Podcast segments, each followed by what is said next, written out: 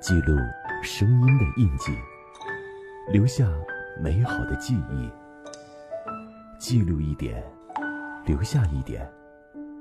如果一点加上一点，或许可以很神奇。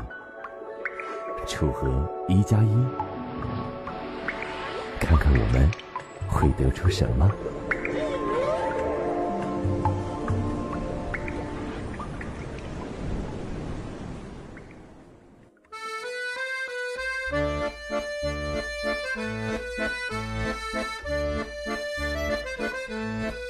嗨，各位，这里是楚河准联播，这里是楚河一加一，看看我们能得出什么啊？我们是吧？能得出什么都得出什么了啊！放暑假了，这孩子在家待的时间长了啊，据说每个家长都会在不经意间向孩子流露出“你快滚”的表情。于是很多家长呢都在暑期给孩子报了各种培训班啊、夏令营啊，目的就是能省点心就省点心。后来发现培训班和夏令营超贵的呀，喂，目的才变成了能省点钱就省点钱。最近呢，有家长抱怨自己的工资根本就承受不了孩子的暑假，各种竞赛培训班压得孩子们是喘不过气的同时啊，也成为了家长们无法承受之重。这两天，一篇名为《月薪三万还是撑不起孩子的一个暑假》的文章在朋友圈热传。一位在企业当高管的妈妈，月薪三万出头，最近却是连新衣服都快不敢出手了。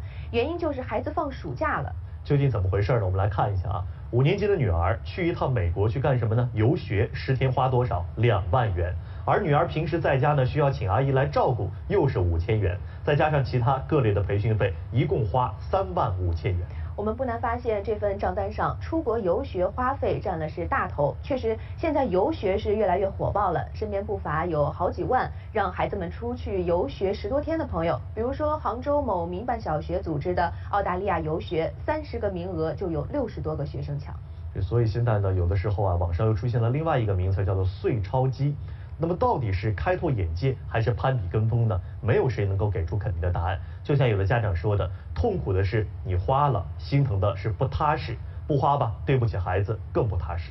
对此，有网友表示扎心，说我爸当年骗我，他说一个地球仪就可以带我环球旅行，其实他是穷。还记得那天下午，他转了半天地球仪，还问我地球好玩吗？无论如何，我们还是要提醒孩子们啊，该收心了啊，收收心，准备放寒假了。还记得以前上学，总有朋友受不了政治这门课哈，因为背的东西多，背的过的少，所以每次考试都不知道写什么好。不过最近呢，有位教政治的老师独辟蹊径啊，想了个吸引学生们的办法，他是怎么办呢？江西师范大学有一位孟教授，他就想了一个办法活跃课堂气氛，一边上课一边打快板呢。啊，这是我这是碰见同行了吗？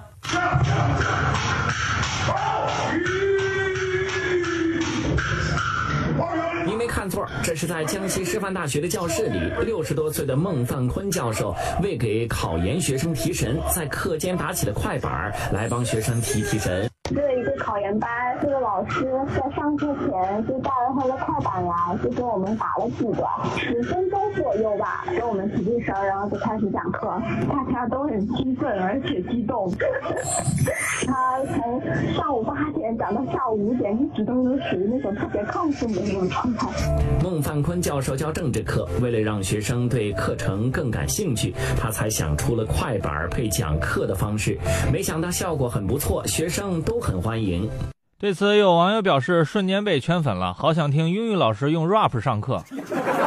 还有一位网友说，我的老师每次给我们上课都会给我们打快板、吹笛子，还有唱戏。后来我们老师改行当了主持人。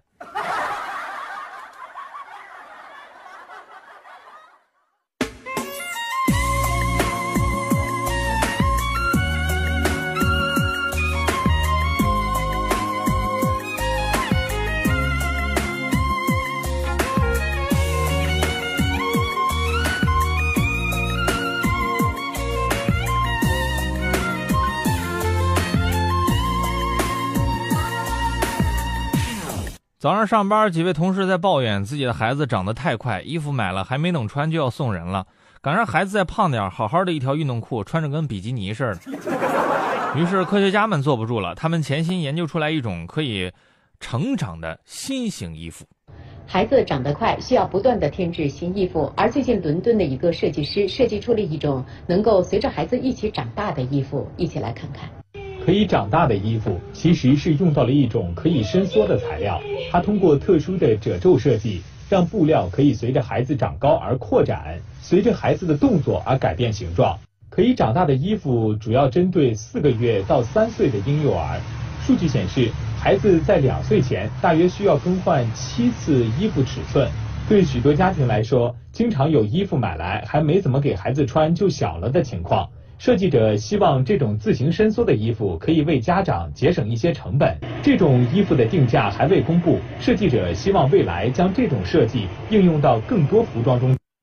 网友评论：该设计存在缺缺陷。当衣服陪自己长到三百多斤的时候，然后人瘦了，衣服怎么办？用来当帐篷吗？